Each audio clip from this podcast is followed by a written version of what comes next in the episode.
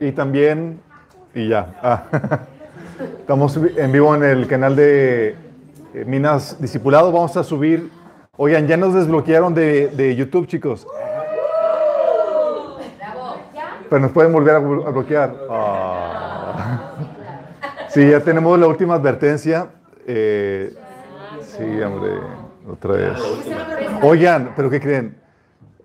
Una nos bloquearon por hablar del pinchazo y la otra por hablar de los, del género masculino y femenino, chicos. ¿Se acuerdan en la Pero no vamos a hablar de eso. Así no. Sí, hombre. Para que nos cubran en oración, chicos. Ah, oigan, hoy vamos a hablar de. Vamos a comenzar una, una miniserie de 13 sesiones. Eh, no,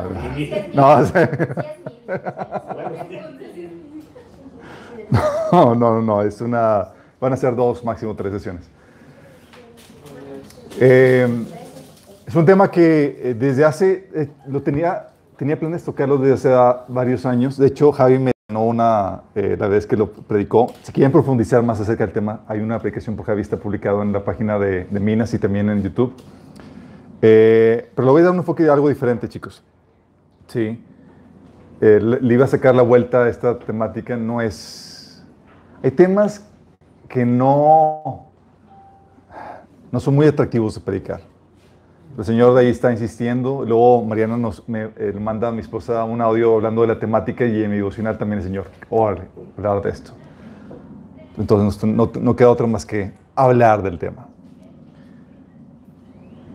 Vamos a comenzar con la oración, chicos. Amado Padre Celestial, te damos gracias, Señor, por este hermoso día que tú nos das, Padre. Queremos pedirte, Padre, que tú te sigas moviendo entre nosotros, abriendo nuestro entendimiento, Señor, nuestro corazón, para que tu palabra se pueda sembrar en nuestros corazones y pueda producir el fruto que tú deseas, Padre. Te pedimos, Señor, que tú te muevas entre nosotros, Señor. Que hablas detrás de mí, que cubras cualquier deficiencia que pueda haber de mi parte, Señor. Que despejes el ambiente espiritual, Señor, y que, Padre, este, seamos transformados y, cambiados por el poder de tu palabra, Señor. Siempre en nosotros, Señor, tu temor, Padre. Te lo pedimos en nombre de Jesús. Amén. Ok, chicos, el tema es el temor a Dios. Y me veo obligado a platicar acerca de este tema, de este tema porque eh, hay muchos paradigmas que fluyen acerca de esta, de temática. Eh, desviaciones aún dentro de la iglesia cristiana. Y luego, cuanto más cuando es un tema que es algo que se ha estado erosionando aún entre los incrédulos, porque aún entre los incrédulos hay temor de Dios, chicos. ¿No les ha tocado gente que, que no es religiosa, que no es cristiana, pero tiene temor de Dios? Aún entre gente malos, entre asaltantes y, o, o personas del cartel. Recuerdo un episodio cuando eh, un taxista de la Ciudad de México, de esos que tomas el taxi en el lugar equivocado en la Ciudad de México. Dije, pues, ¿qué puede pasar si lo tomo fuera del aeropuerto? Y ya aprendí. Oye, lo tomo y pues resulta que el tipo me iba a saltar. Y ante esa situación me dice, van a ser eh, que 600, 600 pesos o algo así de la, del... Me iba a sacar un, un, billete y yo no tenía más que la tarifa justa para alcanzar a llegar al, al autobús. Oye, cuando veo eso, y oye, pero no tengo, pues ahorita te, sea, con voz amenazante y con ganas de hacer daño, me iba a llevar un cajero para sacar dinero. Y pues ante esa situación, pues él empieza a compartir el evangelio. Y lo voltea así todo temeroso. Usted es padrecito.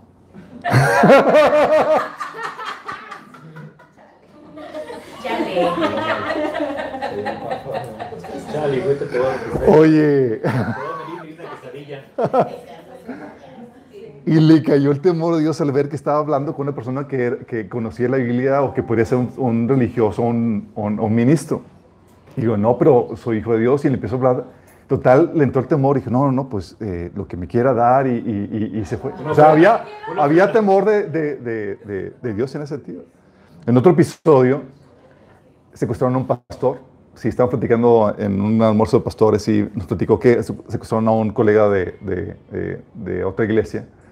Y eh, fue un cartel cuando eh, iba viajando a, a, Tamaulipas y pues en horas apropiadas, cuando estaba toda la inseguridad, lo, lo secuestran, lo llevan ahí al, a, al, eh, desviándose de la carretera a un lugar de, eh, donde había, y había otras más personas que estaban, habían sido secuestradas. Y que le vieron la Biblia entre sus maletas y demás y que le dicen, ¿eres pastor? Dice, sí. Y pues que le, que le empiezan a amenazar, le empiezan a golpear y, y demás. Y llega el líder del, del cartel. Dice, mira que tenemos un pastor. Dice, ¿qué te pasa? ¿Quieres que la maldición caiga, la maldición de Dios caiga sobre nosotros? O sea, ese déjamelo libre. y le dejaron libre. Sí. Aún entre los malos, chicos, hay temor de Dios. Si pueden hacer esos, sus fechorías y demás, pero hay la cosita de que si me meto con gente que está metida con Dios, puedo cargarme maldición o poder irme mal. Y se da, chicos. Lamentablemente el temor de Dios, aún entre los incrédulos, ha estado menguando. ¿sí? El enemigo ha hecho un muy buen trabajo en tratar de hacer creer a la gente que Dios no existe, que el castigo de Dios no existe. De hecho, el éxito del ateísmo no, no estriba tanto en hacer creer que la gente, a la gente que Dios no existe, sino en que le quita el temor a Dios. Porque para, para tu conciencia saber que hay un Dios a quien tú le vas a rendir cuentas y que va a hacer justicia, es algo aterrador saber que existe. Sí. Entonces el ateo con tal de calmar su conciencia y poder seguir en, su, en sus malos caminos, quita de su mente la existencia de Dios. Porque si pones en tu mente la existencia de Dios, aunque seas malo, vas a saber que hay algo de temor y que no puedes ser completamente malo porque Dios va a hacer justicia. Pero lamentablemente, chicos, es algo que también se está perdiendo entre los creyentes. El dicho de que han escuchado aún entre los cristianos el dicho que, oye, es que no debes seguir a Dios por temor, sino por amor. ¿Alguien aquí lo ha escuchado? De que no debes de seguir a Dios por temor, sino por amor. O que Dios no quiere que seas motivado por temor, sino por amor. Sí. Y citamos el pasaje fuera de contexto y sin su significado real de el verdadero eh, amor echa fuera todo temor. Y ni sabemos exactamente a qué se refiere. Y dice que no debemos tener temor a Dios, chicos. Y es algo que también surge de, también desde el púlpito. Estaba, me estaban comentando de un pastor que fue invitado a predicar a una iglesia y predicó el temor de Dios. Y terminando la predicación, el pastor de la iglesia sube al púlpito y empieza a contradecir lo que el pastor dijo. les pido una disculpa porque pues no es así tal cual, eso era en el Antiguo Testamento, pero no es en el Nuevo Testamento. Desde el púlpito, ¿sí? Eh, empiezan a predicar, a enseñar de que el temor de Dios realmente no es temor, sino es un respeto reverente y todas esas cosas que saquen, ¿sí? O líderes diciendo, recuerdo, platicando con un, con un líder que, que, que, me estaba ahí asesorando cuando estaba en compañerismo estudiantil cristiano, me decía que cuando su conversión, cuando se convirtió, él piensa que no fue genuino porque él se te, convirtió por temor al infierno. ¿Sí? Siendo que no fue genuina su conversión porque fue por temor al infierno y no por amor a Dios. ¿Sí? Como si algo malo hubiera en ese sentido. Y nuestra generación, chicos, nuestra generación, tu generación, hoy en día, consideraría completamente inverosímil pensar que el primer gran avivamiento que experimentó Estados Unidos comenzó con una predicación de Jonathan Edwards que hablaba acerca del infierno. No sé si le conocían. Pecadores en las manos de un Dios airado. Tú lo escuchas y dices, en la torre, este tipo estaba inyectando ráfagas de temor que te... Pero estaba intenso. Obviamente bajo la unción del Espíritu Santo lleva a la gente que esté, esté aterrorizada. Y hablar del infierno hoy en día desde el público casi no se da. ¿O cuándo fue la última vez que escuchaste hablar del infierno? Sí. Cuando Jesús fue el personaje que más habló del tema, chicos. Que heavy, ¿verdad? ¿Por qué es esto? Satanás ha trabajado arduamente en satanizar el temor al Señor, chicos, porque sabe que es una pieza vital en la salvación y santificación del creyente. Te lo repito, es una pieza vital en la salvación y en la santificación del creyente. Si quita esa pieza, se desarma el proceso que Dios quiere hacer en nosotros. Desde que un día le pregunta, chicos, ¿Dios quiere que le temamos? Miren, yo me he metido en discusiones con cristianos acerca del tema.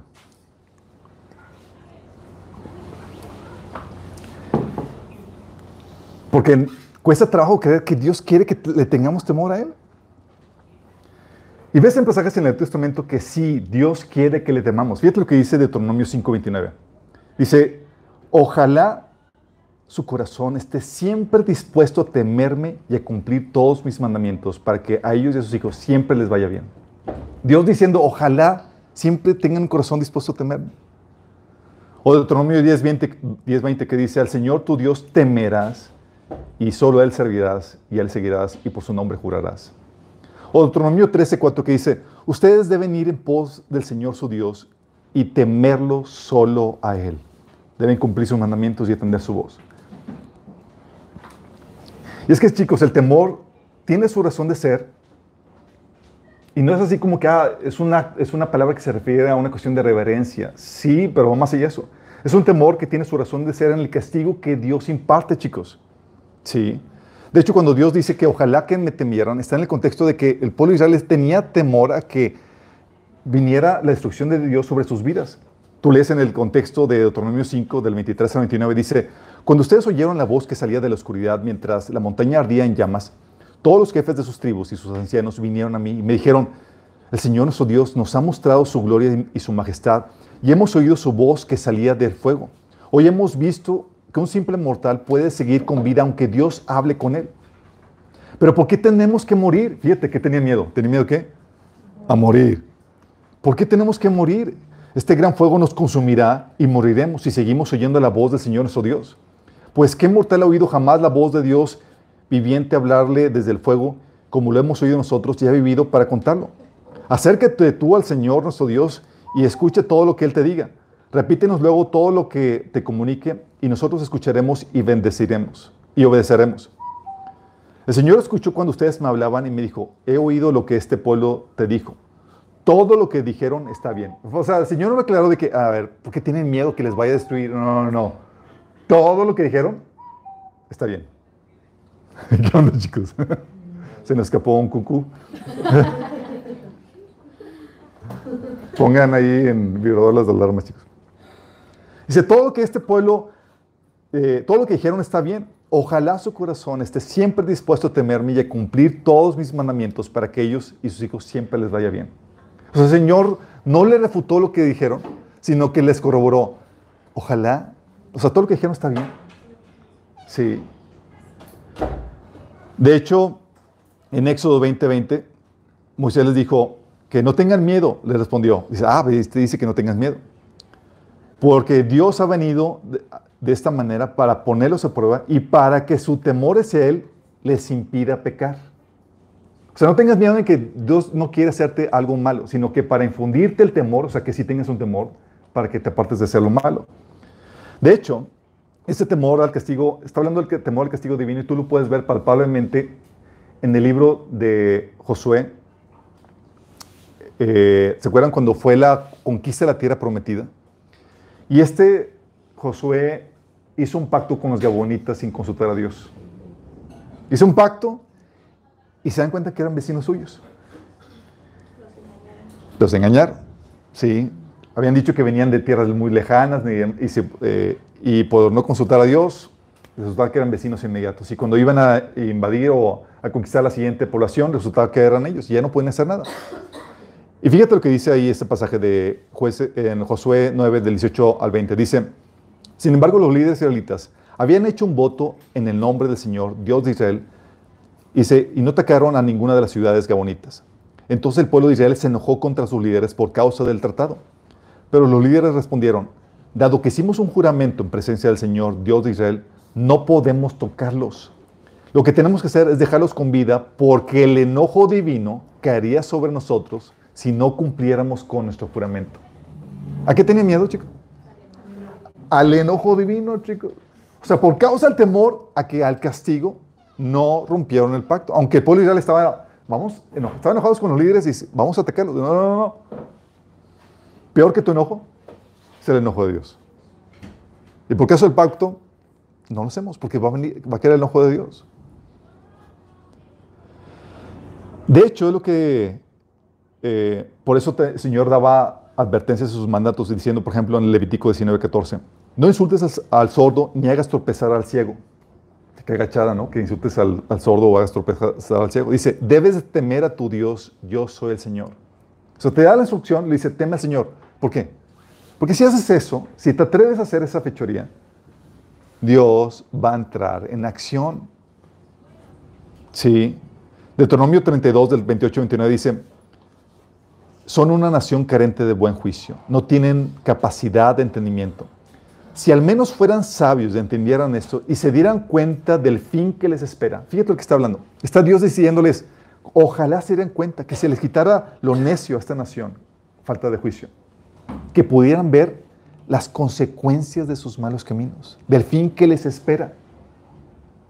Porque ese es lo que produce el temor del Señor. El temor de Dios, chicos, es el temor al castigo que puede venir si haces lo malo.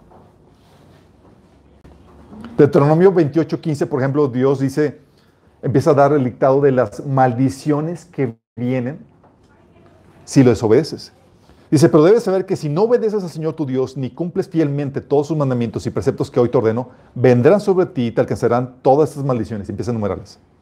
¿Por qué crees que Dios les daría esas instrucciones, chicos? O esas maldiciones. O tú dirías, Señor, ¿me estás amenazando? Y Señor, ¿es infundirte temor? Sí.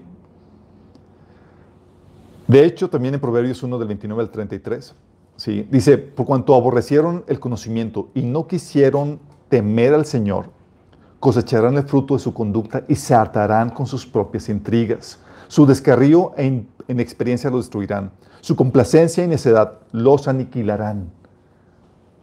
¿Qué es eso? Está hablando de, ¿no quisiste temer a Dios? Te va a ir mal. Es Dios amenazando. Por eso muchas palabras proféticas, chicos, palabras de los profetas, eran amenazas de Dios para infundir el temor que fuera a llevar a la gente a que se apartara de sus malos caminos. Tú lees, por ejemplo, en Jeremías 26, de 2 al 6, dice, eh, dice el Señor, párate, le dijo el Señor a Jeremías, párate en el atrio de la casa del Señor y di todas las palabras que yo te, ordeno, yo te ordené a todas las ciudades de Judá que vienen a adorar a la casa del Señor. No mintas ni una sola de ellas. Tal vez te hagan caso y se conviertan en su mal camino. Si lo hacen, me arrepentiré del mal que pensaba hacerles por causa de sus malas acciones. Tú les advertirás y así dirás, así, dice el Señor, si no me obedecen ni, ciñen, ni se ciñen a la ley que yo les he entregado, si no escuchan las palabras de mis siervos los profetas, a quienes una y otra vez he enviado y ustedes han desobedecido, entonces haré con esta casa lo mismo que hice en Silo. Haré de esta ciudad una maldición para todas las naciones de la tierra. Qué heavy. ¿Qué es esto, chicos? Una tremenda amenaza del Señor. Eh, si no haces esto, va a venir Pau, Pau. Y Señor, ¿qué quería hacer, chicos? Llévalos a que tuvieran temor. ¿No entendieron? Y el Señor vuelve a insistir en el capítulo 36 del 1 al 3. Dice, estas palabras del Señor vino Jeremías en el año cuarto del rey Joacim, hijo de Josías.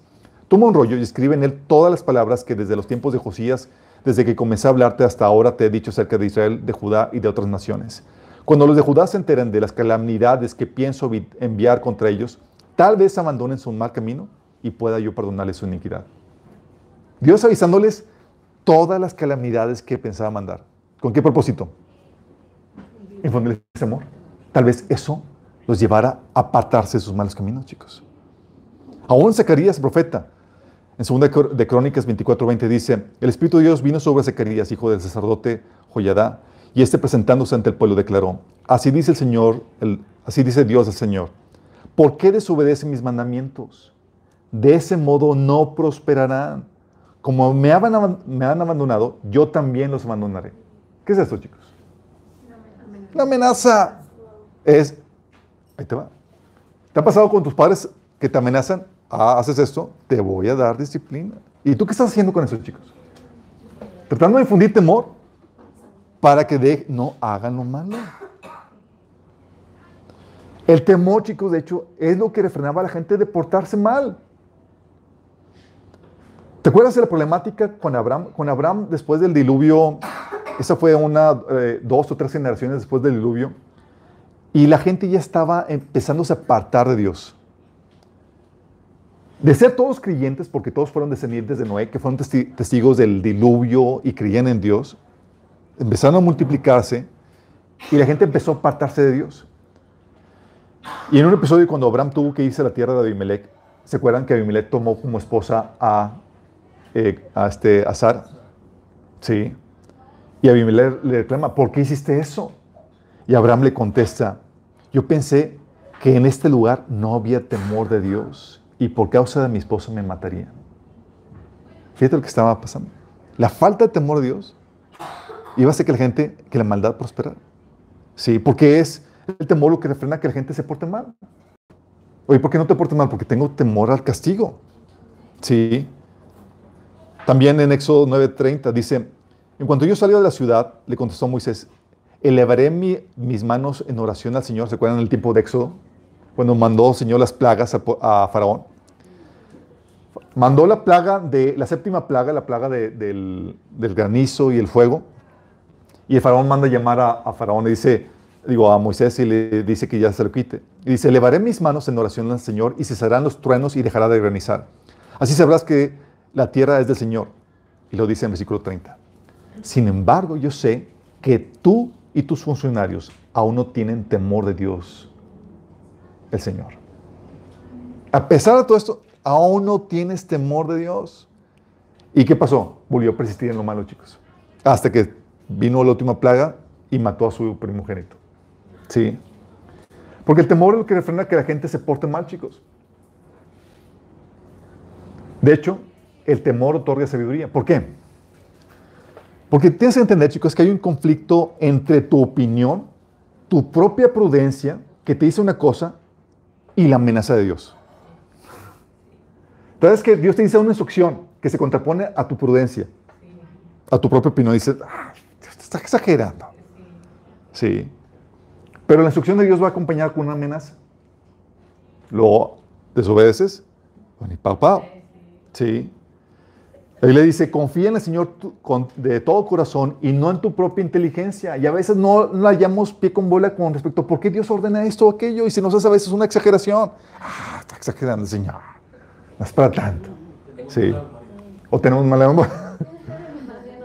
De hecho, tal así que, que tenían que, Dios le mandó al pueblo Israel que se pusieran eh, borlas en los vestidos, en las vestimentas. Dice en números 15, 39, eh, para recordarles que deben obedecer todos los mandatos del Señor en lugar de seguir sus propios deseos y contaminarse tal como eh, es su tendencia. Porque están los placeres y las tentaciones y las cosas que te, que te atraen, que están de esos deseos desviados que, vienen, que hay en el mundo. Y el Señor le dice, voy, voy, ponte estas borrones para que te acuerdes que no debes seguir tus propios malos deseos, sino seguir, temer al Señor. Y hay un conflicto entre lo que tú quieres hacer y lo que Dios te instruye. Pero al moverte por temor, chicos, dices, oye, es que Dios me dice esto, pero no estoy muy de acuerdo. Y tú tienes su propia opinión. Pero esta instrucción viene con una amenaza de Pau Pau. Y aunque tu opinión te dice es por acá, dices, pues por si acaso mejor me someto por evitar el peligro. Sí, ¿les ha pasado, chicos? ¿O solamente? Entonces, al moverte por temor, acertas en la decisión correcta y al ver el resultado, ves la sabiduría, de Dios detrás de su mandato. Dices, ah, sí funcionó, me fue bien. Wow. O ves que alguien desobedeció y ves que le fue mal y dices, wow, no, pues Dios sí tenía razón. Sí. Por eso dice Job 28, 28. Eso es lo que Dios dice a toda la humanidad. El Señor, el temor del Señor es la verdadera sabiduría. Apartarse del mal es el verdadero entendimiento. Salmo 100, 11, versículo 10 dice, el temor del Señor es la base de la, sabiduría, de la verdadera sabiduría. Todos los que obedecen sus mandamientos crecerán en sabiduría. O Proverbios 9.10 que dice, el principio de la sabiduría es el temor al Señor. El conocimiento de lo santo es inteligencia. ¿Por qué? Porque como te comento, chicos, tal vez tú no tengas, no entiendas la sabiduría o la lógica detrás de, las, de muchas de las ordenanzas de Dios. Pero al tener temor de Dios y obedecerla, a pesar de que no las entiendas y a pesar de que contraría tus deseos pecaminosos o tu inteligencia, te va a llevar a adquirir sabiduría, a ver resultado de lo que estás haciendo. Sí. Y es entonces cuando eres alabado encomendado por Dios. Como, ¿te acuerdas Abraham cuando fue alabado por Dios? Cuando iba a sacrificar a su hijo, Y el Señor le dice en Génesis 22, 12, no extiendas tu mano sobre el muchacho, no le hagas nada, porque ya conozco que temes a Dios, por cuanto no me rehusaste tu hijo, tu único hijo. Dios reconociendo que realmente tenía temor de Dios. De hecho, el temor en el Antiguo Testamento, chicos, era particularmente importante por la ausencia del Espíritu Santo dentro del ser humano. Porque tenemos nosotros la ventaja de que el Espíritu Santo dentro de nosotros nos refrena a hacer lo malo en muchas ocasiones. El pueblo de Israel no. Lo único que refrenaba a la gente a hacer lo malo era el pavor al castigo. Por eso daban sentencias bien fuertes y bien radicales, chicos. Sí, Dios daba una sentencia, oye, hacían eso, por ejemplo, si venía una persona y, los, eh, trataba de seducir a que adoren a, falsos dioses, esa persona debe morir y le das. Y dice Deuteronomio 13:11, entonces todo Israel oirá y tendrá temor y nadie volverá a actuar con tanta perversidad. O Deuteronomio 17:13 que dice, todo el pueblo lo sabrá y tendrá temor y dejará de ser altivo. Sentencias que ellos ponieran fuertes y era para que la gente experimentara y refrenarla de hacer lo malo. Deuteronomio 9:20, el Señor también dice, el resto del pueblo se enterará del caso y tendrá temor de cometer semejante maldad. Hablando de las duras sentencias que, Dios eh, implementaba. Y uno diría, bueno, pero ya estamos en el Nuevo Testamento. El Espíritu Santo ya mora dentro de nosotros. Dios quiere que le temamos en el Nuevo Testamento, bajo el, bajo el régimen del Espíritu, no de la letra. Sí, Jesús quiere que le temamos, chicos. Él te dice en Mateo 10, 28, fíjate la instrucción, no teman a los que matan el cuerpo, pero no pueden matar el alma. Teman más bien al que puede destruir el alma y el cuerpo en el infierno. Es una instrucción a que debes de temer a quién? Al que destruye el alma y el cuerpo en el infierno. ¿Quién es Él, chicos? Jesús. Jesús. es el que va a ser el juez de toda la humanidad y el que va a determinar, va a mandar a la gente al infierno. Era una forma polar de decir, tengan temor de mí. Qué heavy, ¿verdad? También Pablo lo, reitera, porque uno puede estar confiando, bueno, el Señor vino a salvarnos a nosotros por encima del pueblo de Israel o despreció al pueblo de Israel porque, lo, porque eh, eh, se acabó su tiempo de gracia, vino por nosotros a salvarnos. Y Pablo, hablando de esa confianza o de esa, de esa salvación que el Señor nos ha dado a nosotros los gentiles, en Romanos 10, del 19 al 22, dice Pablo, tal vez digas, las ramas fueron cortadas para que yo fuera injertado, hablando de las ramas originales que era el pueblo de Israel. Y Pablo dice, de acuerdo, pero ellas fueron cortadas por su incredulidad y tú te mantienes firme por la fe. Por lo tanto, no seas soberbio, sino temeroso. ¿Sino qué? Temeroso. Porque si Dios no perdonó las ramas naturales, tampoco a ti te perdonará. Por lo tanto, toma en, en, cuenta la bondad y la severidad de Dios. Severidad para los que creyeron, pero bondad para contigo si es que permaneces en esa bondad pues de otra manera tú también serás cortado. Fíjate cómo combina la bondad con la severidad. Y es una amenaza que ten temor de Dios. Mantente firme en esa fe que te mantiene, que te da la salvación. Entonces Dios sí quiere que tengas temor. El Señor te da la instrucción claramente, no temas al hombre. Y es muy, es muy importante esta instrucción porque aquello a quien temes te controla. Si hay algo fuera de Dios al que, le temes más, va a terminar controlando. Y sea tu esposa o tu esposo, la gente, aún Satanás. Gente dice, no, es que yo no me meto con Satanás y él no se mete conmigo. O sea, tenemos ahí un pacto para, así de una tregua. Porque para evitar así cualquier contraataque o dice, oye, es que tenemos que compartir y ve, Señor, es que, y, vamos a destruir la, las obras de las tinieblas. Y le pregunté, ¿y si Satanás se enoja? Dice, no, mejor no. Cuando el punto es, ¿y si Dios se enoja? ¿Por qué no lo hago? Ay, nanita. Mira, la Biblia habla que la presencia de Dios es tan aterradora que hasta los, ah, hasta los demonios, chicos, tiemblan. A los que han llegado a ver esas películas de terror donde están así, sale el personaje todo horripilento y demás, imagínate a un demonio así todo repilento temblando de miedo. Es lo que Dios infunde a los demonios. Y el Señor quiere que tengamos temor. Temor,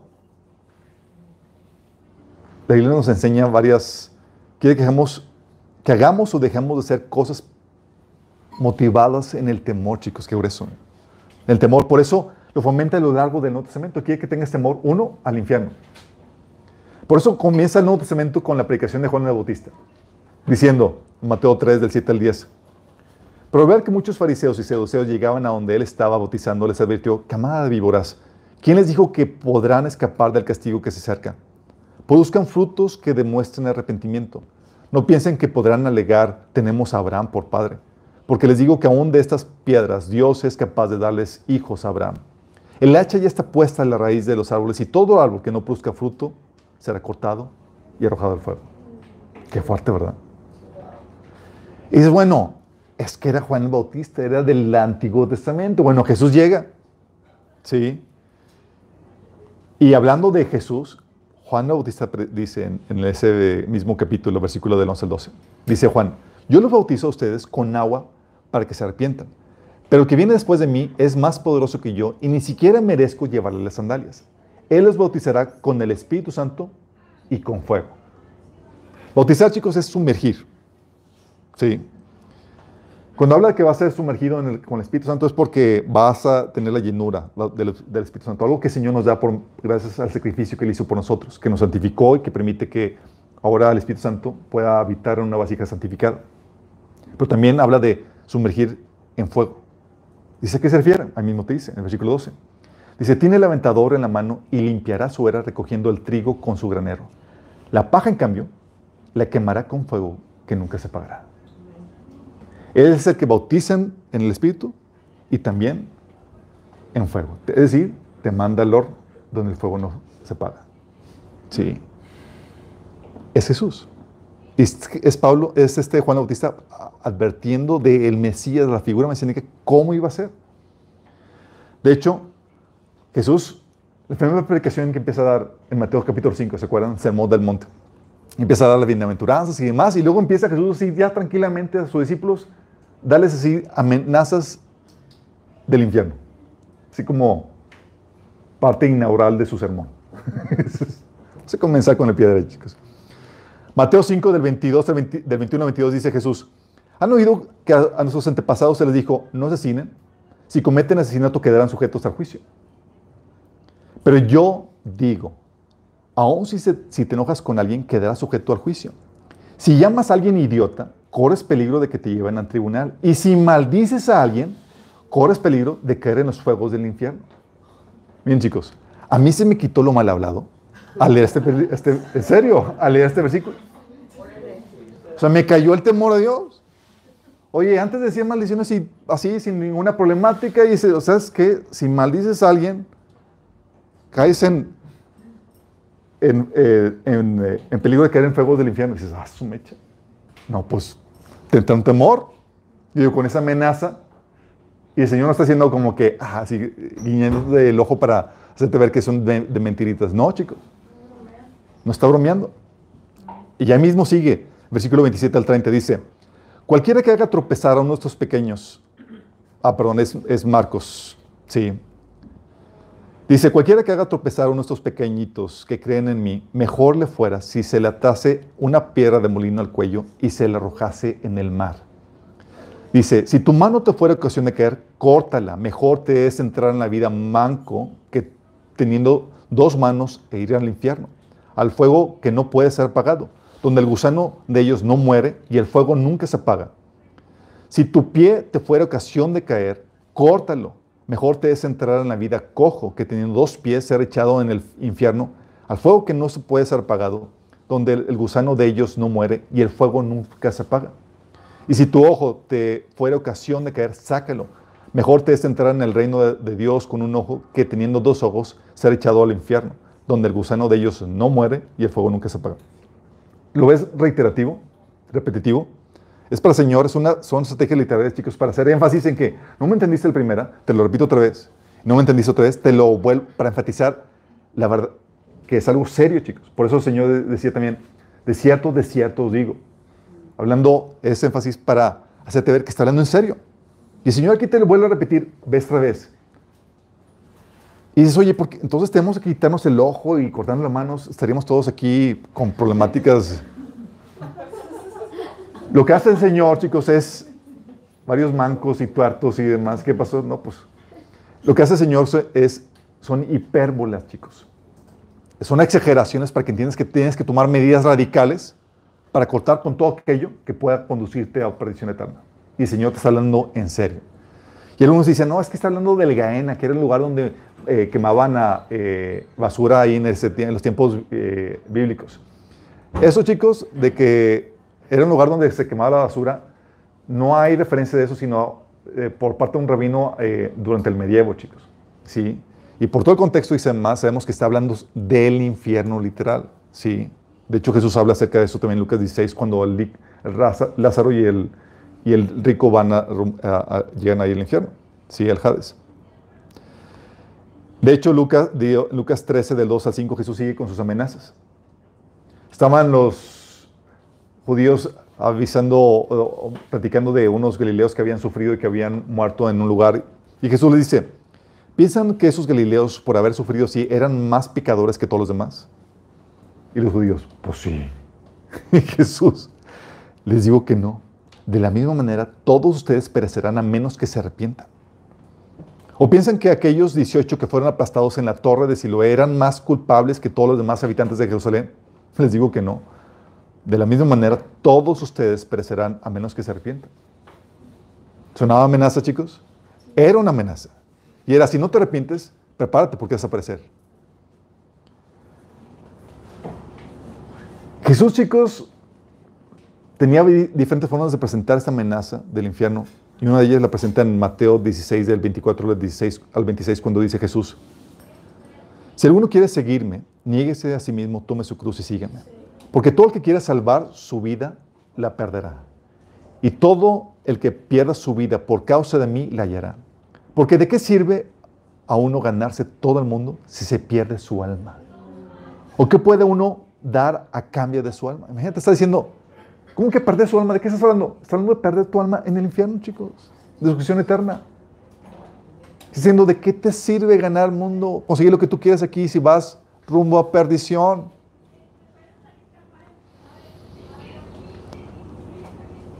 Y dices, bueno, esto es Jesús, chicos. Todo eso se, hace reiterativo en todo el Nuevo Testamento por medio de los apóstoles. De hecho, en Hebreos 10 del 26 al 31 está la famosa parte donde este apóstol da una amenaza y termina con lo terrible que es caer en las manos de Dios, diciendo, si con toda intención pecamos después de haber recibido el conocimiento de la verdad, ya no queda más sacrificio por los pecados, sino una terrible expectativa de juicio y del fuego ardiente que devorará a los enemigos de Dios. Cualquiera que desobedece la ley de Moisés muere, sin falta, siempre y cuando haya dos o tres testigos que declaren en su contra. ¿Y qué mayor castigo piensan ustedes que merece el que pisotea al Hijo de Dios y considera impura la sangre del pacto en la cual fue santificado e insulta al Espíritu de la gracia? Bien sabemos que el Señor ha dicho, mía es la venganza, yo pagaré. Y también el Señor juzgará a su pueblo. Horrenda cosa es caer en las manos del Dios vivo. ¿Suena como que quería el apóstol infundir algo de temor en nosotros? Completamente completamente. Estás hablando de una situación donde tu actitud cambia, a donde ya te quieres entregar al pecado, a lo que sabes que Dios condena. dices, si no hay arrepentimiento en tu corazón, si no hay una actitud correcta de querer dejar el pecado, no hay más sacrificio por el pecado, chicos. Eso no habla de las caídas de debilidad, está hablando de una actitud donde ya no te importa agradar a Dios, donde decides hacer tu, propio, eh, tu propia voluntad a pesar de lo que Dios ordene. Porque el propósito de nuestra fe, chicos, es la salvación de nuestras almas. Es lo que dice 1 Pedro 1, dice que obteniendo el fin de nuestra fe, que es la salvación de nuestras almas. Por eso los cristianos están dispuestos a sufrir tantas cosas con tal de obtener la salvación de, sus almas, es decir, escapar de los tormentos del infierno, chicos. ¿Por qué estás dispuesto a sufrir penurias, dificultades, persecución y más? Porque hay, otro, hay otra cosa peor. Y tengo un temor. O sea, si no me aferro a mi fe y me entrego a lo que me quieren subordonar para escapar de los castigos terrenales que me quieran infligir, va a venir un castigo peor. Dices, oye, el temor al infierno, chicos.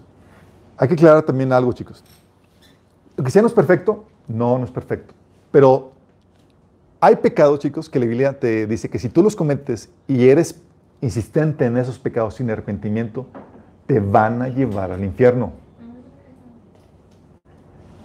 Pablo, en 1 Corintios 6, del 9 al 10, le dice a un grupo de cristianos, dice, ¿acaso no saben que los injustos no heredarán el reino de Dios? No se equivoquen. En otra versión dice, no se dejen engañar. Porque tú te puedes autoengañar pensando que, ah, pues yo sigo practicando, que Dios me ama, digo como si nada. Y dice, no te engañes. ¿Sí? Dice, ni los fornicarios. Son las personas que tienen relaciones sexuales fuera del matrimonio. Ni los idólatras, ni los adúlteros, los que tienen, los que no son fieles a sus cónyuges, ni los afeminados, ni los que se acuestan con hombres, ni los ladrones, ni los avaros, ni los borrachos, ni los mal hablados. En otra versión dice los maldicientes, ni los estafadores heredarán el reino de Dios. Y dice Pablo, y eso eran algunos de ustedes. Dice, eran. ¿Es una amenaza, chicos? Es una amenaza. Te está diciendo, hey, no se engañen. Sí. De hecho, en 1 Corintios 5, 11, Pablo necesitaba a los creyentes a que tomaran medidas drásticas para que la gente o los, entre los creyentes que tenían, estaban practicando estos pecados, fueran excluidos de la comunión para hacerles ver de la gravedad de su asunto, porque lo que está en juego es la salvación de sus almas. Jesús, este Pablo les dijo que les escribí que no se juntaran, que no se juntaran con ninguno que llamándose hermano fuera fornicario, avaro, idólatra, maldiciente o borracho o ladrón, con tal ni aún con más. ¿por qué tan severo? Porque la cortar la comunión no es lo mínimo, chicos. Era una forma de Pablo decir, eh, wake up, sacudir al creyente que está viviendo en ese pecado para que entienda que va camino a perdición. Era un acto de bondad en ese sentido.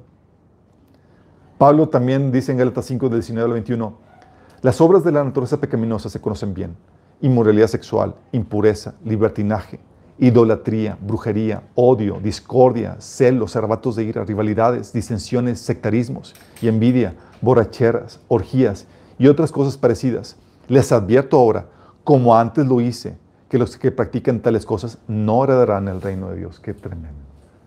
O sea, es la segunda advertencia, chicos. Aquí les va, sí, y, y se lo está dando. Oye, ¿somos perfectos? No, pero la actitud, chicos, ¿qué es lo que nos salva? La actitud. Actitud de arrepentimiento y de fe en el Señor. ¿Estamos conscientes? La actitud de arrepentimiento que quiero hacer la voluntad de Dios. Es decir, le declaro la guerra al pecado. Y la fe y la confianza que el Señor pagó el precio de mis pecados, sabiendo que Él es Dios. Dice Pablo en Romanos 8 del 2 al 13. Así que hermanos, teniendo, tenemos una deuda pendiente, pero no es la de vivir conforme a la carne. Cuando habla de la Biblia de la carne, está hablando de la naturaleza pecaminosa. Porque si ustedes viven conforme, en conformidad con la carne, morirán. Pero si dan muerte a las obras de la carne por medio del Espíritu, entonces vivirán. Y el Señor lo que hace, te mete en un proceso en donde por medio del Espíritu tú le vas dando muerte a las obras de la carne, a la naturaleza pecaminosa. Vas en proceso de santificación. No eres perfecto, pero el Señor te mete en ese proceso. Apocalipsis 21.8 también da otra advertencia. Dice, los cobardes, pero los cobardes, los incrédulos, los corruptos, los asesinos, los que cometen inmoralidades sexuales, los que practican brujería, es decir, artes mágicas, los que rinden culto a ídolos y todos los mentirosos tendrán su destino en el lago de fuego que arde con azufre. Esta es la segunda muerte. Qué fuerte. Entonces, sí hay pecados, chicos. Y miren, hay pecados que dice la Biblia en, 1 Corintios capítulo 5. Hay pecados que ni entre los incrédulos se practican. Y esos pecados, chicos, son los pecados que ni entre los creyentes se deben de, permitir. Porque te llevan a instrucción. Hay pecados menores, chicos. Ah, pues oye, le contesté mal o cosas que el Señor va corrigiendo y demás, ya dentro del, cuerpo, dentro de tu caminar con Cristo. Pero si insistes en esos pecados y no los corriges, vas rumbo de destrucción. También otro pecado que te lleva a destrucción, chicos, es la falta de perdón. Señor es muy claro con las reglas de juego. Mateo 6 del 14 al 15. Porque si perdonan a otros sus ofensas, también, el también los perdonará a ustedes su Padre Celestial. Pero si no, pero si no perdonan a otros sus ofensas, tampoco su Padre les perdonará a ustedes las suyas. ¿Y qué pasa si Dios no te perdona, chicos?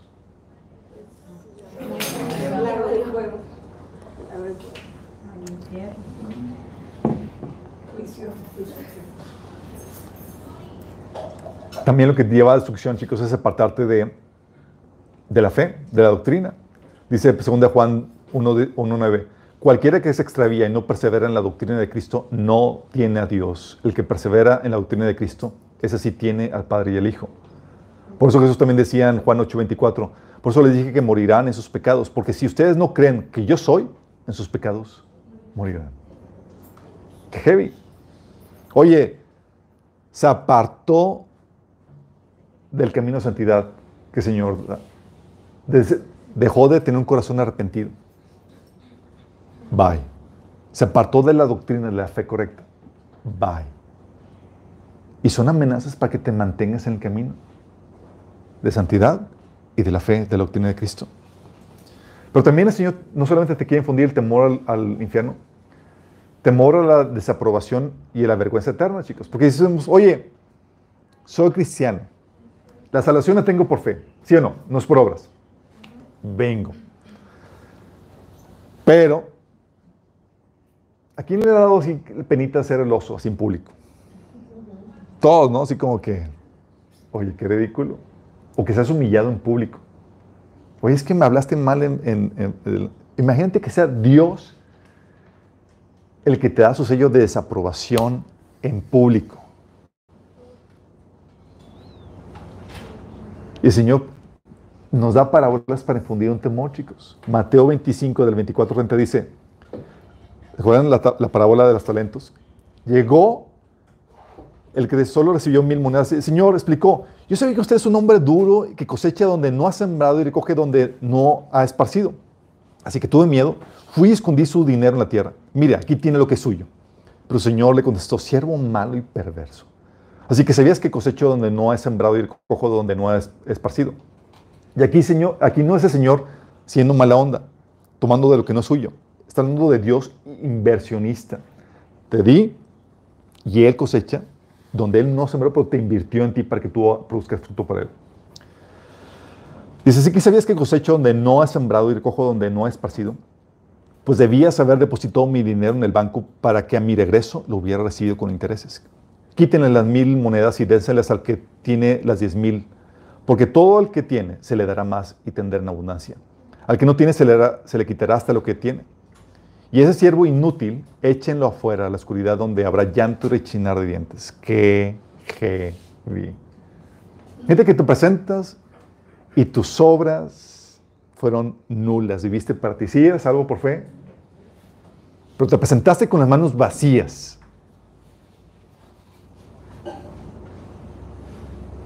Tú lees este pasaje y dices, ay, nanita, si no quiero, no quiero una humillación pública, ni que me llamen siervo inútil, ni que me aprueben así, tan, tan así. La Biblia habla en 1 Corintios 3, del 12 al 15, que va a haber gente que va a pasar de panzazos, chicos. Dice, el que edifique sobre este fundamento podrá usar una variedad de materiales, oro, plata, joyas, madera, ono o paja. Pero el día del juicio, el fuego revelará la clase de obra que cada constructor, haya hecho. El fuego mostrará si la obra de alguien tiene algún valor. Si la obra permanece, ese constructor recibirá una recompensa. Pero si la obra se consume, el constructor sufrirá una gran pérdida. El constructor se salvará, pero como quien apenas escapa atravesando un muro de llamas. Mexicanamente, de panzazo.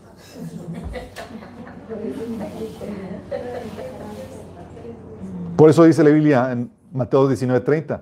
Muchos de los que ahora son los primeros serán los últimos. Y los que ahora son los últimos serán los primeros. O sea, el Señor te de infundir no solamente el temor al infierno, es que ya eres salvo, ya te salvaste del, del temor al infierno, pero, hey, el temor tener un mal desempeño en la fe en Cristo.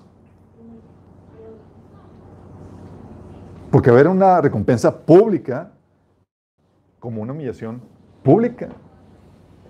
¿Qué lucer presentarnos y el Señor te llame siervo inútil? O que no hayas hecho nada, así como que, ¿qué recibiste? No, pues, nada.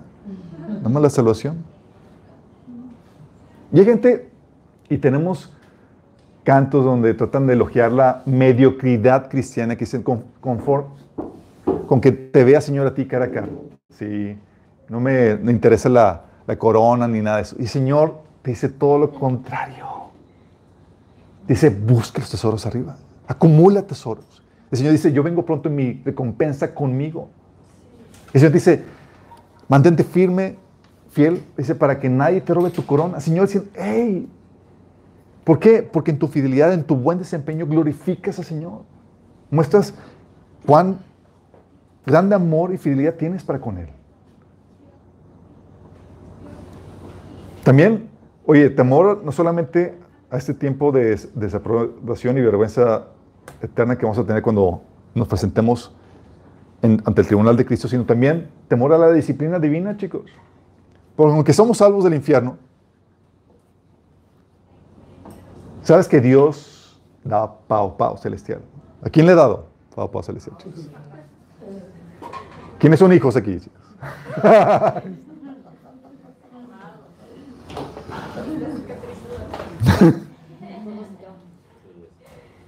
Dice Hebreos 12, del 5 a 6, Hijo mío, no tomes a la ligera la disciplina del Señor, ni te desanimes cuando te reprenda, porque el Señor disciplina a los que ama y azota a todo el que recibe como hijo. Dices, ah, entonces el Señor azota, sí, chicos, azota, castiga. Y hemos platicado en varios mensajes como a mí me ha enfermado el Señor por, por desobediencia, a mi esposa también, y casos que hemos topado donde el Señor trae problemáticas y, la Biblia es clara en esto. Y Pablo te advierte, fíjate lo que dice. 1 Corintios 10 del 1 al 11 dice, amados hermanos, no quiero que se olviden de lo que le sucedió a nuestros antepasados hace mucho tiempo en el desierto. Si tú pensabas que lo que leíste en el Antiguo Testamento no aplicaba a ti, aquí Pablo dice, olvídate eso. Quiero que pongas atención, dice Pablo, de lo que sucedió a Pablo Israel en el desierto. Todos fueron guiados por una nube que iba delante de ellos y todos caminaron a través del mar sobre la tierra seca. Todos ellos fueron bautizados en la nube y en el mar como seguidores de Moisés. Todos comieron del mismo alimento espiritual y todos bebieron de la misma agua espiritual, pues bebieron de la roca espiritual que viajaba con ellos y esa roca es Cristo. Sin embargo, Dios no se agradó con la mayoría de ellos y sus cuerpos fueron dispersados por el desierto.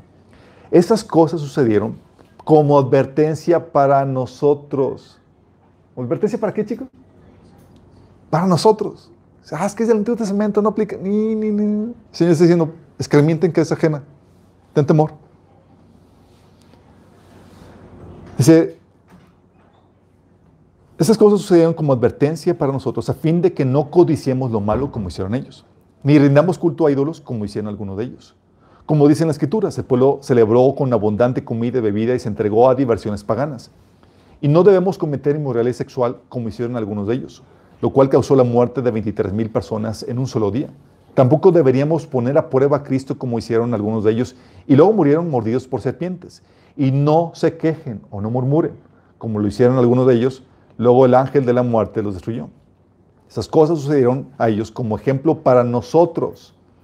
Se pusieron por escrito para que nos sirva de advertencia a los que vivimos en el fin de los tiempos.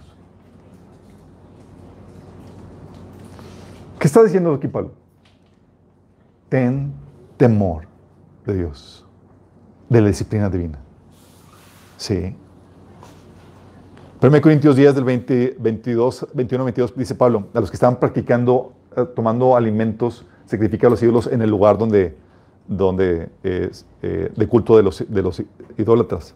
Dice, ustedes deben, no pueden beber de la copa del Señor y también de la copa de los demonios. No pueden participar de la mesa del Señor y también de la mesa de los demonios o vamos a provocar a celos del Señor? ¿Acaso somos más fuertes que Él? ¿Es una amenaza? ¿Es una amenaza? Tú dices en tu genialidad, pues, ¿y qué pasa si despiertas a celos del Señor? Hazlo, atrévete. Y verás qué pasa.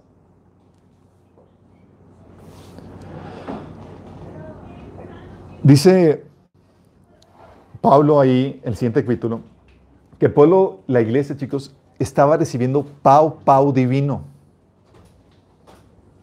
por llevar o por conducirse de una forma desordenada en la cena del Señor, ¿se acuerdan? Unos se ponían borrachos, otros comían su platillo y dejaban a otros en hambrientos, avergonzando a los que no traían nada y demás. Era un caos, chicos. Y dice Pablo en 1 Corintios 11, del 29 al 32. Pues alguno come el pan y bebe de la copa sin honrar al cuerpo del Cristo, come y bebe el juicio de Dios para sí mismo. Esa es la razón por la que muchos de ustedes son débiles y están enfermos y algunos incluso han muerto. ¿Quién se los llevó, Señor? ¿Quién fue Dios, chicos? Si nos examináramos a nosotros mismos, Dios no nos juzgaría de esa manera. Sin embargo, cuando Él nos juzga, nos está disciplinando para que no seamos condenados junto con el mundo. ¿Dios te puede quitar la vida por disciplina? Sí, chicos. ¿Te puede enfermar por disciplina? Sí, Pablo te lo está poniendo claramente. Por eso también te ha dado las otras advertencias. De hecho, tú ves en Hechos 5, del 5 al 11, el caso de Ananías y Zafira, ¿se acuerdan? Sí.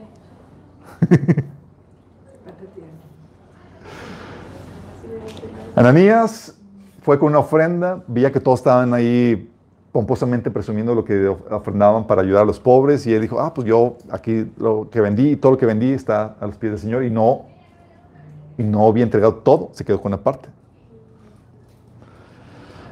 Y le dice Pedro, Ananías, ¿por qué es permitido que Satanás llenara tu corazón? Le mentiste al Espíritu Santo y te quedaste con una parte del dinero. La decisión de vender o no la propiedad fue tuya. Y después de venderla, el dinero también era tuyo para regalarlo o no. ¿Cómo pudiste hacer algo así? No, no nos mentiste a nosotros, sino a Dios. En cuanto Ananías oyó las palabras, cayó al suelo y murió. ¿De veras que eso pasa aquí, chicos? Tú y yo salimos, ay, nanita.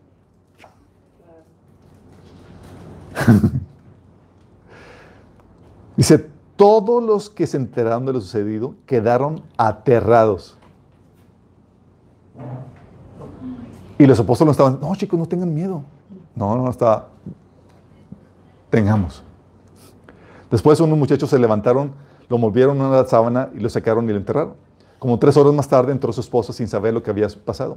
Pedro le preguntó, ¿fue esto, fue este todo el dinero que tú y tu esposo recibieron por la venta de, su terreno? Sí, contestó ella, eso fue el precio. Y Pedro le contestó, ¿cómo pudieron ustedes dos siquiera pensar en conspirar para poner a prueba el Espíritu del Señor de esta manera? Los jóvenes que enterraron a tu esposo están justo fuera de la puerta ellos también te sacarán cargándote a ti.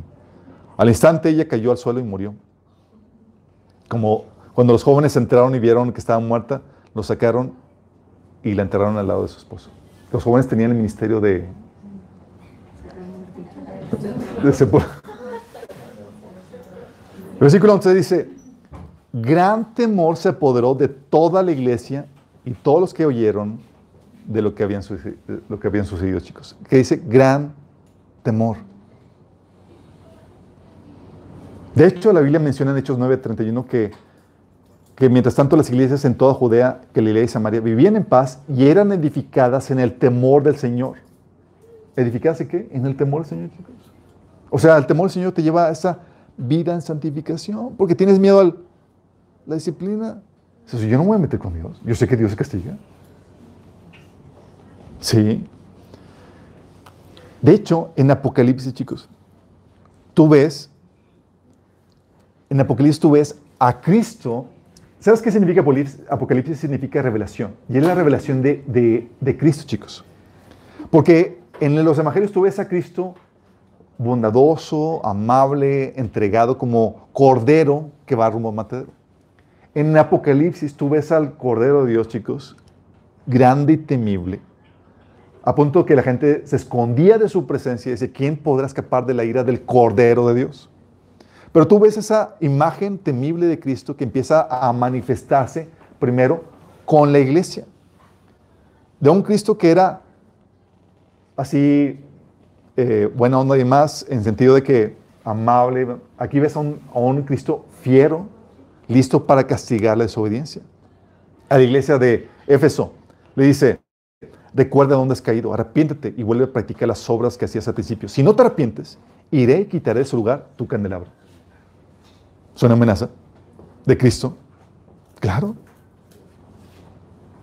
A la otra iglesia le dice, en el versículo 16, por tanto, arrepiéntete de otra manera, iré pronto a ti para pelear contra ellos con la espada que sale de mi boca. Cristo peleando contra miembros de la iglesia. ¿Con la que? Con la espada de su boca. ¿Te a Cristo contra ti?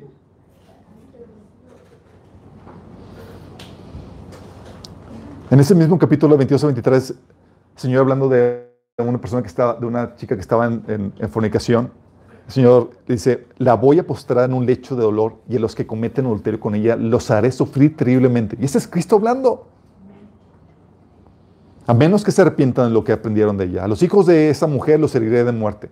Así sabrán todas las iglesias que yo soy el que escudriña la mente y el corazón. Y a cada uno de ustedes le trataré de acuerdo con sus obras. Ese es Cristo, chicos. La imagen de Cristo, todo está para, te lleva a tener un temor de Él. En el capítulo 3, versículo 3 dice a la iglesia de, Sardis, si no te mantienes despierto, cuando menos lo esperes, caeré sobre ti como ladrón. Es decir, te hace en el rapto. A la iglesia de, de la Odisea, versículo 16 dice, por tanto, no eres frío ni caliente, sino tibio, estoy por vomitarte de mi boca. ¿Está para que tengas temor de Cristo? Sí. Porque son sus juicios, chicos, los que infunden temor. Es su castigo el que infunde temor. De hecho, dice Apocalipsis 15, 4. ¿Quién no te temerá, oh Señor, y glorificará tu nombre? Pues solo tú eres santo, por lo cual todas las naciones vendrán y te adorarán, porque tus juicios se han manifestado. Cuando no ves que viene castigo, chicos, nadie le teme. Lo mismo pasa con tus hijos. Si tú ven que ven los hijos que tú no les das disciplina, no te, no te van a temer. Pero cuando si donde das la amenaza, das el castigo, eso me está hablando en serio. Sí. Entonces el Señor te trata de infundir en otro el temor al infierno, el temor a desaprobación y vergüenza interna cuando estemos ante, ante él, el temor a la disciplina divina, que no es para, para perdición eterna, pero es temor que te vaya mal te puede enfermar, te puede quitar la vida, te puede hacer que colapse lo que estás haciendo. Pero también temor a apartarte, chicos. Siempre debe haber en ti un temor a apartarte. Judas 1.23 habla de las personas que tú estás trayendo de vuelta a los pies de Cristo. Y dice ahí, rescaten a otros arrebatándolos de las llamas del juicio. Incluso a otros, muéstranles compasión, pero háganlo con mucho cuidado, aborreciendo incluso los pecados que contaminan la vida de ellos. O sea, sí los trae de vuelta, pero ten cuidado de ti mismo. Es lo que Pablo decía en 1 Corintios 9, del 24 al 27. Fíjate lo que decía Pablo. No se dan cuenta de que en una carrera todos corren, pero solo uno, una persona se lleva el premio. Así que corran para ganar. ¿Ganar qué, chicos? Dice que la recompensa de nuestra fe es que la salvación de nuestras almas. Si todos los atletas entrenan con disciplina, lo hacen para ganar un premio que se desvanecerá, pero nosotros lo hacemos para un premio eterno.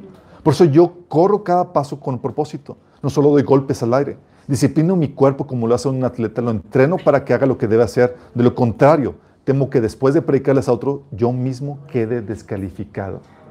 ¿Tenés temor, chicos? ¿Sí?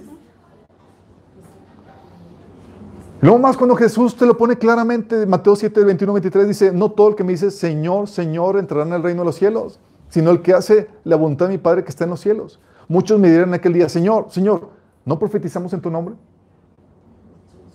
Y es verdad, chicos, puedes profetizar, tener el don de profecía e ir rumbo al infierno.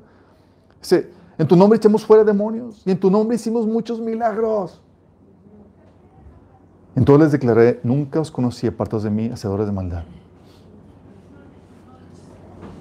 Por eso también Pablo, digo, el apóstol que escribió Hebreos, le dice, da advertencia, mirad bien, no sé que alguno deje de alcanzar la gracia de Dios, es decir, de salvación, que brotando alguna raíz de amargura os estorbe y por ella muchos sean contaminados. No sé que hay algún profano, un fornicario o profano como Esaú, que por una sola comida vendió su primogenitura. Es una analogía a Esaú de que puedes vender tu salvación eterna por las baratijas que este mundo te ofrece.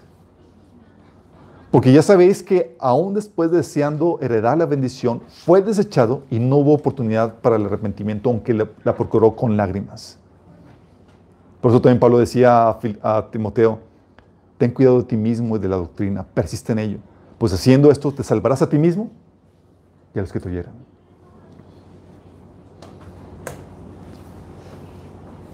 De Guatemala a Guatepeor, chicos.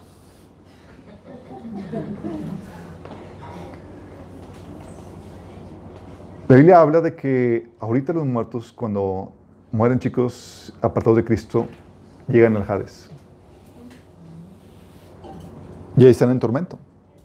Cuando el rico murió y fue al Hades, decía, en el infierno dice en Lucas 16 del 23 al 28, en el infierno, en medio de sus, de sus tormentos, el rico levantó los ojos y vio de lejos a Abraham y el Lázaro junto a él. Así que alzó la voz y la llamó, Padre, Abraham, ten compasión de mí y manda a Lázaro que moje la punta del dedo en agua y me refresque de la lengua porque estoy sufriendo mucho en este fuego. ¿Está en tormento?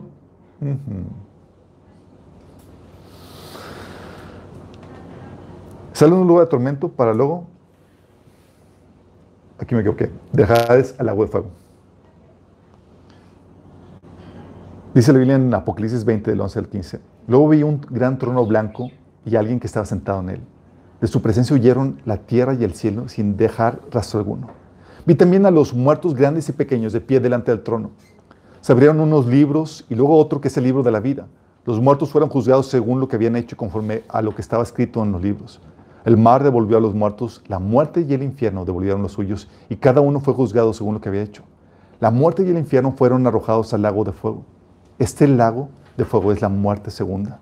Aquel cuyo nombre no está escrito en el libro de la vida era arrojado al lago de fuego. En el en tormento, sales de ahí para ser juzgado y ser lanzado al lago de fuego, chicos. Y lamentablemente, chicos, muchos pasan de largo esto porque no visualizan el escenario, chicos. ¿Me permiten darles una descripción de cómo sería usando algo de imaginación. Hay personas, de hecho, vamos a tener un libro que se llama Revelación Divina del Infierno. Revelación. La Biblia te da suficiente descripción, chicos. Cualquier descripción que tengas o que, tengamos, se queda corta la terrible realidad que va a ser eso. Se queda corto. Hay personas que dicen haber sido, que ven eh, que el Señor los llevó al infierno y demás. Eh, yo recuerdo que leí ese libro, está, muy, está ah, completamente pegado a la Biblia. Una persona que no conocía la Biblia, sacando y visitando eso y dando descripciones que corroboran completamente lo que la Biblia enseña. Eso te, da, te puede dar una visualización de, de, de las cosas tan terribles que, que, que, que la gente se encuentra en ese lugar. Y otros más que eh, eh, casos de testimonios de personas que murieron y fueron al, infierno. De hecho, hay uno que circula en internet, que se llama 23 minutos en el infierno. Y te habla de su experiencia y es aterradora. Pero quiero que tengas y utilices algo de imaginación para que trates de visualizar con claridad y no te pases todo de largo. Imagínate que tú eres una persona que se apartó de Cristo. ¿Por qué razón? Tal vez por una raíz de amargura. ¿Te costó perdonar a alguien? ¿Te amargaste? ¿Dejaste de recibir la gracia de Dios? O tal vez fuiste seducido, seducido por los, los deleites pequeños de este mundo. Y estás ahí en el hospital a punto de dar tu último aliento. Imagínate cómo sería. Al tu último respiro en la cama del hospital, fuiste llevado no por ángeles, sino por horribles seres infernales al Hades. Estos demonios te apretaban y quemaban los brazos mientras que te arrastraban con violencia a través de una caverna a las profundidades de la tierra. En esa travesía tú no veías nada, todo estaba oscuro. Solo oías que se burlaban de ti con carcajadas diabólicas, las cuales se, se entremezclaban con los terribles alaridos y chillidos de gente que no veías. Tú estabas aterrado, no sabías, sabías la verdad, sabías que esto pasaría, pero en algún punto de tu vida cristiana dejaste de creerlo. Ahora demasiado tarde, eras confrontado con la cruda realidad. Con alaridos desde lo más profundo de tu ser, empiezas a clamar a Jesús. Tal vez te conteste. Pero solo oías aún más fuertes las carcajadas de los demonios que te cargaban, pues disfrutaban verte en ese estado de desesperación. Al fondo, entre tanta oscuridad, empezabas a ver un resplandor rojizo que se hacía cada vez más fuerte conforme se acercaban al final del túnel. Estaban llegando a las entrañas del centro de la Tierra. Era el resplandor de un lago de azufre que se extendía tan lejos como tus ojos podían ver. Este colindaba con cavernas y más túneles y pozos en los que parecía ser un gran recinto bajo la tierra. Los demonios te arrojaban a la orilla del lago. Tú caes al piso rocoso de esta inmensa caverna. El piso quemaba como fuego, pero también estaba plagado de insectos y gusanos grotescos que se te empezaban a subir por las manos y tu torso. Estabas aterrado, querías gritar, pero difícilmente podías respirar. Era como si te hubieran golpeado el vientre y te hubieran secado el aire y tratabas de recuperarlo, pero sin poder lograrlo. Con el terrible hedor a putrefacción, a caño, azufre, daban ganas de contener la respiración, pero sentido de, de continua asfixia era más terrible que el olor, así que seguía respirando tratando de mitigarlo. En tu intento por levantarte ves en el lago cabezas y brazos de, en llamas que se asomaban a la superficie, solo para volverse a hundir en el fuego, en el fondo con un continuo burbujeo de azufre. Tus fuerzas se habían ido, sentías una terrible debilidad y dolor en todo tu cuerpo, como si tuvieras una terrible enfermedad con calentura y cuerpo cortado aumentado cien veces. Con los bichos en tu cuerpo subiéndote y mordisqueándote, no sabías qué era peor, si el sentido de enfermedad o las alimañas sobre ti. Batallaste enormemente para sostenerte sobre tus dos manos y rodillas. Cuando ves que una mano esquelética con algo de piel te toma la mano. Había pozos a la orilla del lago, con gente dentro que sufría en llamas y con gusanos entrando y saliendo de sus cuencas en la cara. El esqueleto que te tomó de la mano gimió ayuda, pero era inútil. Tú estabas en ninguna condición de ayudar a nadie. A ti te guardaba otro lugar en ese terrible lugar del infierno, un lugar resguardado para todos los apóstatas. Un enorme demonio de unos tres metros de alto se acerca a ti y te toma con una mano envolviéndote en el torso con ella, como si fuera un, como si fueras un muñeco. Con sus garras se, clavan, se clavaban en, ti. Sentías como miles de navajas se encajaban en tu cuerpo. Él te cargaba a una sección de dicha caverna. Tú aterrado te arrepentías, clamabas por perdón, llorabas, pataleabas con las pocas fuerzas que tenías, pero era demasiado tarde. Es una pequeña descripción, chicos, de lo aterrador que podría ser. Estamos usando la imaginación. Pero esto es solamente el Hades. Imagínate cómo sería al momento de la segunda resurrección, chicos, los que son resucitados para ser condenados. Te lo voy a pintar. Se escuchó la voz de Jesús como el de trueno que retumbaba en todo el Hades, llamándote a ti y a todos ahí a la vida. En un abrir y cerrar de ojos estabas en otro lugar, un grandioso trono blanco de unos 5 metros de alto, con un enorme ser ahí sentado frente a ti. Su luz era demasiado fuerte para verle bien. Aunque el escenario era celestial, era temible. Sabías que era el juicio final. Dos hermosos ángeles te resguardaban. Sentías un gran alivio de no estar en el lugar de tormento donde habías estado todo ese tiempo, pero tu corazón palpitaba de terror, sintiendo la adrenalina recorrer tu cuerpo, pues sabías que te esperaba algo peor, el lago de fuego. En el juicio escuchaste cada uno de tus pecados y se te recriminó por haber dejado la fe y a Cristo para seguir tus propios caminos, los placeres pecaminosos que este mundo te ofrece, y por haber desviado a otros contigo, particularmente a tu esposa y tus hijos. Tú decías que lo sentías, que habías aprendido la lección, que te dieran una oportunidad, pero nadie se mutaba con tus argumentos y alaridos de perdón y misericordia. Pronto eras trasladado a algo parecido a un gran muelle que daba frente, de frente no al mar, sino a un lago rojo. Los cielos negros, y solo se veía el resplandor rojizo del lago. Habías sido esposado y resguardado por un ángel, estabas por ser echado ahí. Tú solo sentías el terror absoluto al saber que estarías no un rato, no un año, sino una eternidad sin salida, sin esperanza en dicho lugar. Al escuchar que alguien gritaba tu nombre, volteas a tu lado y a lo lejos ves a otra persona, así como tú, con un ángel a su lado. Lo alcanzas a distinguir, era tu hijo, a quien, había, a quien había recibido la misma condenación que tú. Y con llorío decía, ayúdame papá, ayúdame. Por tu culpa estoy aquí. Nunca me advertiste, nunca me enseñaste de Dios. Ayúdame, no quiero morir. Tu alma abrumada por, por tu castigo, pero ahora estaba doblemente abrumada porque un ser querido que había estado a tu cuidado, tu propio hijo, recibía una condena similar por tu culpa. Solo gritabas, perdóname, hijo, perdóname.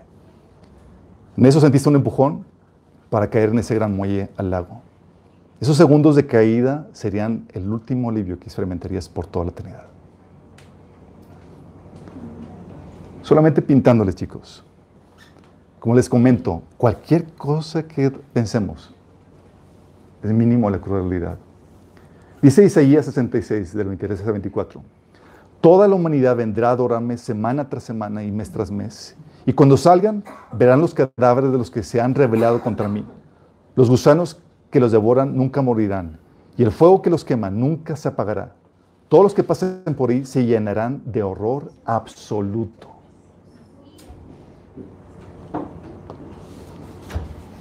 Por eso, el autor de Hebreos dice en Hebreos 2, del 1 al 3, por eso es necesario que prestemos más atención a lo que hemos oído, no sea que perdamos el rumbo. Porque si el mensaje anunciado por los ángeles tuvo validez y toda transgresión y desobediencia recibió su justo castigo, ¿cómo escaparemos nosotros si descuidamos una salvación tan grande? Esta salvación fue anunciada primeramente por el Señor y los que la oyeron nos las confirmaron. ¿Es injusto esto, chicos? ¿Es injusto el infierno? No, no lo es. Si la condena tiene que reflejar el valor de aquello que se ofende o se daña, ¿qué condena crees que merezca el que peque contra el ser cuyo valor no se puede cuantificar? ¿Qué condena podría vindicar el valor del único eterno Dios? Ni toda la humanidad que haya existido ni existirá se iguala a su valor. El, el valor de todo lo que hay en el planeta, ni el planeta mismo pudiera compararse con su valor. Ni nuestro planeta con todo lo que hay, ni el sistema solar, ni nuestra Vía Láctea, ni todas las estrellas y planetas de toda nuestra galaxia, ni billones de universos, ni el cielo con todos sus ángeles podrán comparar ni remotamente con el valor del creador del universo. ¿Qué castigo sería apropiado para alguien que pegue contra un ser así? Este es el verdadero problema del hombre. Si su pecado a juzgar fuera solo contra su prójimo, el castigo no sería tan aterrador. Pero el principal pecado a juzgar no es el realizado contra el hombre, sino el realizado contra Dios eterno. No son mandamientos de hombres los que ha roto, sino los de Dios. No es palabra de hombre lo que has ignorado y menospreciado, sino la de Dios. No es un hombre a quien has ofendido, sino a Dios mismo. ¿Qué condena tiene que reflejar? La condena tiene que reflejar el valor del ofendido, aquello contra lo cual pecaste y contra lo que pecaste es contra Dios.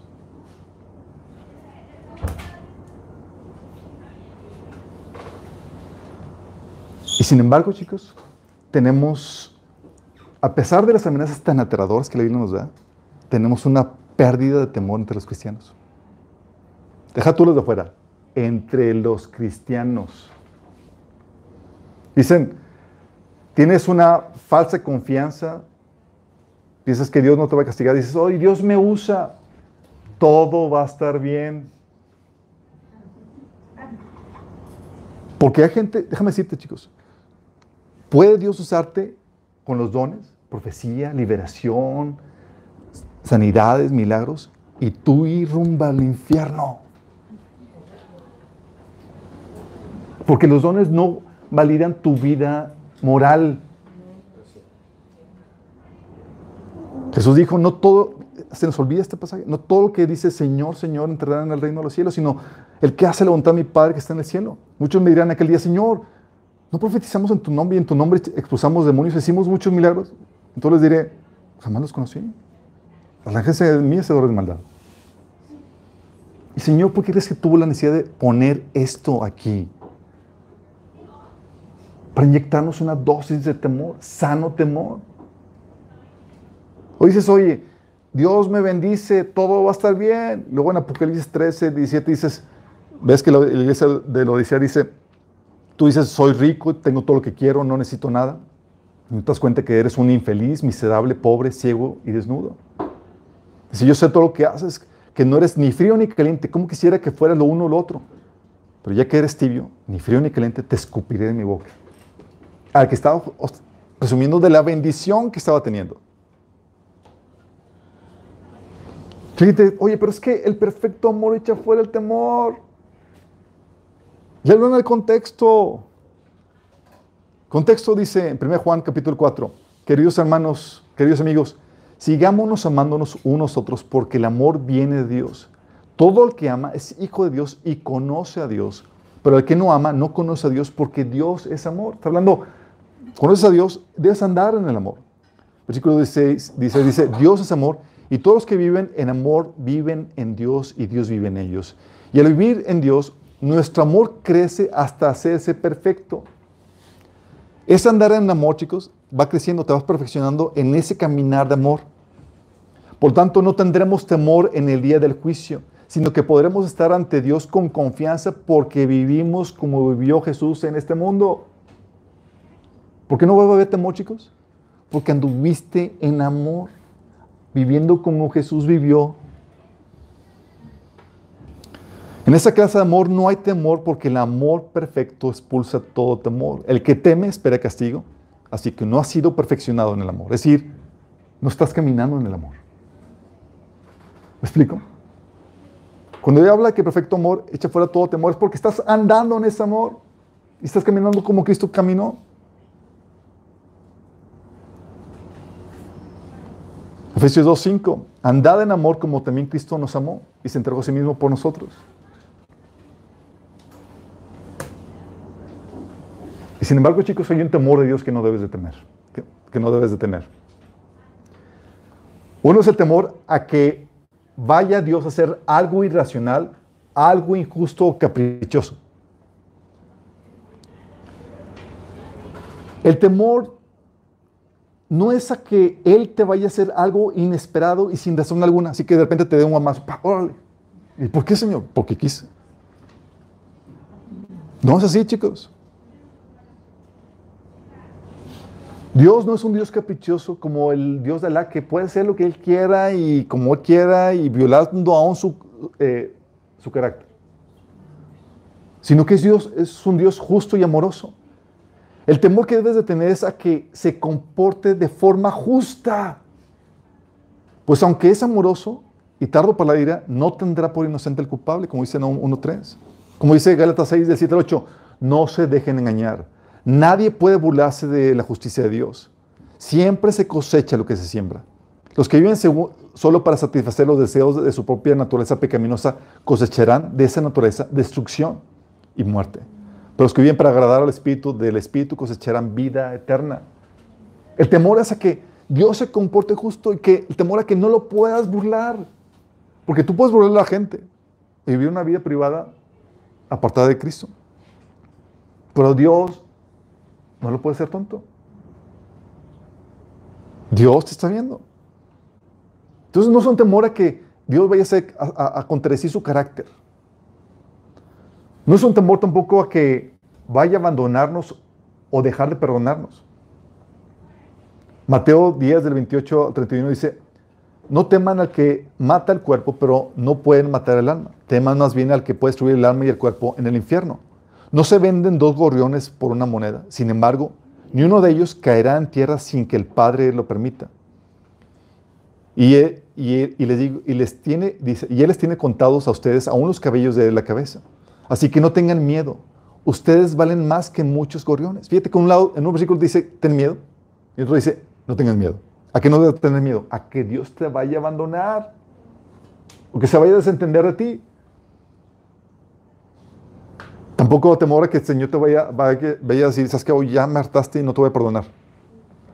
1 Juan 1.9 dice, si confesamos nuestros pecados, Dios, que es fiel y justo, nos los perdonará y nos limpiará de toda maldad. La Biblia dice en Lamentaciones 3.23, grande es su misericordia, grande es su fidelidad y su misericordia son nuevas cada mañana, chicos. Cada mañana.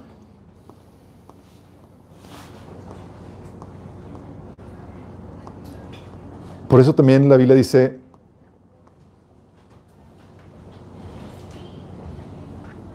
que al corazón contrito y humillado no desprecias tú, oh Dios. ¿Por qué es importante esto, chicos? Esto es importante que entiendas porque si tú no tienes el temor de Dios y solamente tienes el amor de Dios, vas a usar la gracia de Dios, como dice eh, la carta de Judas, como permiso para hacer cosas malas. Porque dices, Dios es bueno, no va a condenar a nadie. Dios me ama, va a cubrir todo, voy a hacer, puedo hacer lo que yo quiera y que en la hipergracia. Y muchos cristianos estaban cayendo en eso, chicos, donde pensaban que la gracia de Dios era un permiso para vivir vidas inmorales. Y debe tener dos factores, por eso la serie es amor y temor. El amor te debe motivar y el, temor te empuja, chicos. Todo para llevarte a vida eterna. Si el amor no es suficiente para empujarte, para jalarte, el temor te va a empujar y va a ser suficiente para eso. El instinto de supervivencia, chicos. Porque no quieres perecer. Dices, ay, pues, si me entrego este pecado, ya no te puedes ser tonto. Porque ya sabes que Dios es severo. Que hay que tener temor. Que Dios no puede ser burlado. Que el castigo es terrible como para poder arriesgarte. Y eso te va a llevar a vivir en el temor de Dios. No solamente el castigo eterno, la disciplina. Oye, pues soy hijo de Dios, sí, pero Dios antes de, llevarte a, a, eterna va a darte medidas restrictivas castigándote para que te evites ese, ese tremendo destino, como dice Pablo. Que si Dios nos disciplina es para que no seamos condenados como el mundo. Dios quiere que tengas eso. Si no tienes esta dosis de temor, Señor, corres mucho peligro y tu proceso de santificación se va a descomponer. Porque te vas a entregar con facilidad al, pecado. Pues Dios me ama, pues como soy y demás. Y mm, mm, mm, no. O sea, el Señor quiere que yo haga una actitud de arrepentimiento, el deseo de agradarle. Si dejo tener eso, va, y hay pecados que si yo los practico, me van a llevar al infierno. Pablo decía, no se engañen. Ten temor. Aún Jesús decía, hey, si tu, tal, si tu mano derecha te da ocasión de caer, córtatela en el sentido, toma medidas radicales con tal de evitar el castigo. Si tienes el temor, vas a seguir avanzando en el proceso de santificación. Y eso es lo que el Señor quiere. ¿Es lo único motivante que te lleva a perfeccionarte el camino del Señor? No. El otro motivante es el amor. Y de eso vamos a ver la próxima sesión. En el Inter, ten una dosis de temor. Ten pavor de Dios. Sí. Porque Él no puede ser burlado. Vete. Miren, Dios es como un padre. Los papás, sí, los hijos aman a los padres, pero también los hijos temen a los padres. Dios quiere que tengas, igual que hijo, temor de Él y amor por Él. Esas dos cosas te van a mantener en el camino, fiel hasta el final. Va a haber episodios donde el amor del Señor no va a ser suficiente para apartarte del mal. Pero nada más el terror de lo que puede pasar si tú te apartas, te va a mantener. Haber episodios donde tu, tu alma, tus deseos pencaminosos, tus concupiscencias te van a decir, no, pues pero vamos a pensar que, que pudieras perderte por una eternidad en el lugar donde no hay retorno. Mejor no nos arriesgamos. Y nos restringimos. Es lo que te va a llevar a que hoy si estás en un pecado donde, ¿sabes qué? Este pecado sé que la Biblia condena a pedir ayuda, a clamar al Señor para que te saque de eso. A que no te entregues a un pecado y no lo justifiques. El Señor te ama y no quiere la muerte del impío. Pero el Señor, dice, volveos, volveos, porque habréis de morir. por eso el Señor dice, Señor no quiere que nadie perezca, sino que todos proceden al arrepentimiento. Por eso ha aplazado su, su rezo. Mira, lo menor que te puede pasar es que te expulsen de la iglesia. Lo menor que te puede pasar es que te quedes en el rapto. Lo peor, catastrófico, es llegar a ese lugar donde no hay regreso. Y dos, tenemos que tener esa dosis de temor. Si sí, el cristiano ha sido salvo, pero salvación, si tú dejas ese arrepentimiento y esa fe en Cristo, puedes ir a Dios, y tal vez tú no has aceptado a Cristo todavía. Y quiero darte la oportunidad para que tú lo hagas en este momento. La Biblia dice que la paga del pecado es muerte, separación eterna entre tú y Dios. Y Dios ya cargó sobre Él mismo esa condena que tú y yo merecíamos. Dice la Biblia que se hizo carne. Dios mismo se hizo carne y Él pagó el precio de tus pecados en la cruz y resucitó para darte vida eterna. Si tú crees que Jesús es Dios y estás dispuesto a arrepentirte, a dejar de seguir tus propios caminos para seguir los de Cristo, tú puedes seguir perdón de pecados y la vida eterna. Si quieres hacerlo, quiero guiarte en esta oración. Dice la Biblia que todo aquel que invoque el nombre del Señor será salvo. Invocarle significa pedir la salvación. Si quieres hacerlo, quiero guiarte en esta oración. Cierra tus ojos y dile, Señor Jesús, el día de hoy te pido que me perdones por mis pecados que me salves del castigo del fuego eterno, Señor. Yo creo, Jesús, que tú moriste por mí en la cruz y que resucitaste para darme vida eterna. Yo te acepto como mi Señor y Salvador. Gracias, Jesús, por salvarme. Amén. Si esta oración fue una expresión genuina de arrepentimiento y fe, felicidades, tu nombre está escrito en el libro de los cielos. Pero debes ser discipulado, debes empezar a leer la Biblia y debes de congregarte. Si quieres ayuda en eso, contáctanos. Estamos dispuestos a ayudarte. Todos los demás, chicos, ¿cómo andamos con, con temor del Señor? Si hay, si hay, pastor, hay.